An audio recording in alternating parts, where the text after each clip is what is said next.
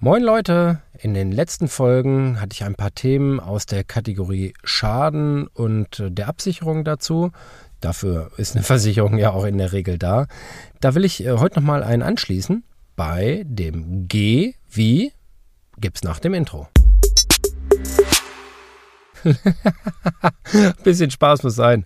Heute ist der Buchstabe G dran und ich habe mir überlegt, ich erzähle was zum Thema Glasbruch. Hat zum einen denkt man natürlich an Fenster, an Türen, das ist auch richtig.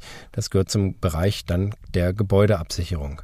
Und dazu gehören dann nicht nur die eben genannten, sondern zum Beispiel auch so im Wintergarten mit Glasdächern oder auch ein Gewächshaus. Das muss auch nicht immer nur Glas sein, sondern auch so Doppelstegplatten, also Kunststoff gehören dazu. Also alles rund ums Haus, was irgendwo fest verbunden ist, gehört dann mit zum Thema Glasbruch, wenn es denn abgesichert ist. Also automatisch ist das nicht mit drin, das ist also ein Zusatzbaustein. Früher gab es dazu sogar noch extra Glasversicherungen in eigenen Verträgen. Das gibt es heute in dem Sinne eigentlich nicht mehr und man baut es in die Gebäudeversicherung oder zum Beispiel auch in die Hausrat mit ein. Bei der Hausrat ist es dann so, dass es um die Mobiliarverglasung geht. Glastische, Glasschränke, Vitrinen, Ceranfelder gehören dazu. Haben wir in letzter Zeit echt ein paar äh, hohe Schäden gehabt. Die letzte war knapp vierstellig, also sehr, sehr ordentlich. Oder zum Beispiel auch Scheiben von Backöfen. Liebe Grüße an meine Mitarbeiterin Nadine, die, glaube ich, vor zwei Wochen einen solchen Schaden verursacht hat. Und da geht es immer um Folgendes, nämlich, nächste Fachwort an der Stelle, Naturalersatz.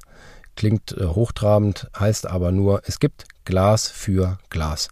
Habe ich einen Glasbruchschaden, bekomme ich also kein Geld, sondern bekomme das Ganze ersetzt.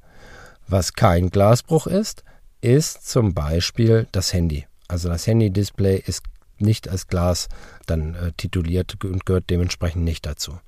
Aber in der Hausratversicherung ist alles quasi Bewegliche mit drin.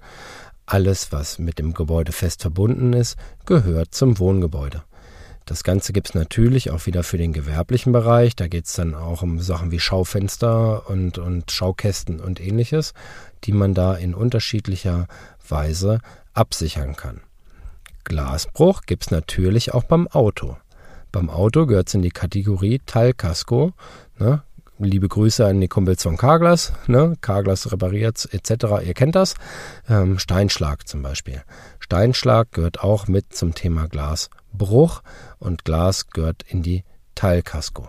Dazu gehört zum Beispiel auch das Spiegelglas, ähm, wenn nur das mal beschädigt ist, oder auch ein Scheinwerfer.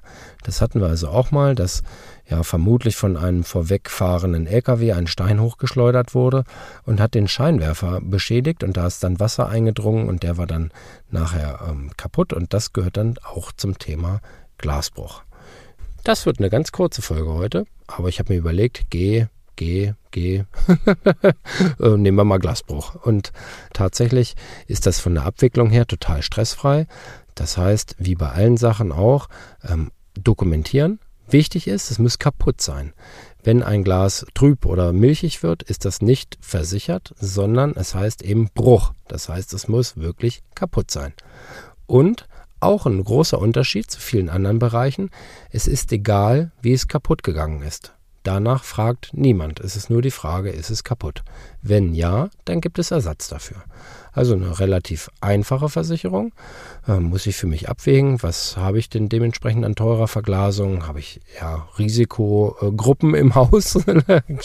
die größten sind Kinder.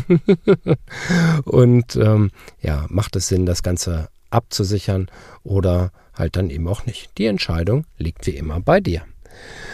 Ich wünsche dir einen tollen Tag heute, dass dir eben nicht zu Bruch geht. Ne? Kategorie Scherben bringen Glück. das gilt aber, glaube ich, nur für Porzellan. Ähm, und äh, hoffe, du hast einen tollen Tag heute. In diesem Sinn, tschüss Tim.